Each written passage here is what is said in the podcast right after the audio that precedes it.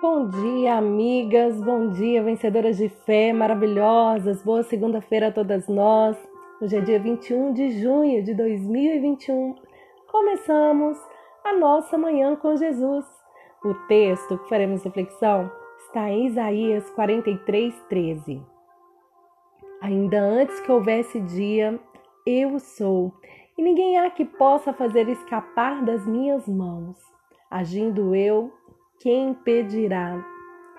Amigas, muitas vezes parece que as coisas de Deus estão demorando, as promessas ficam longe. Eu quero te dizer que não importa quanto tempo demore, se estiver nos planos do Senhor, vai acontecer. Apenas confie no cuidado de Deus para com a sua vida. No momento em que a luta ficar mais dura, é só o anúncio do socorro de Deus chegando.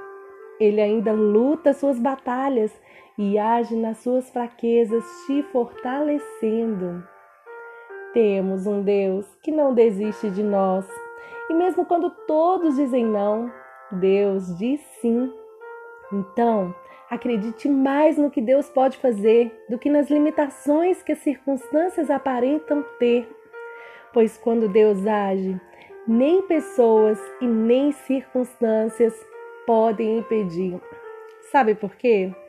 Porque Deus é aquele que tem a soberania sobre tudo.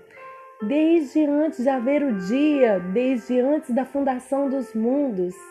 Então, não há nada demasiadamente difícil que Deus não possa fazer.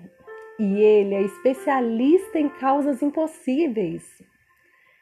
Não sei qual é a sua limitação hoje, não sei o que te impede de realizar seus sonhos, seus projetos, seus planos. Coloque nas mãos do Senhor.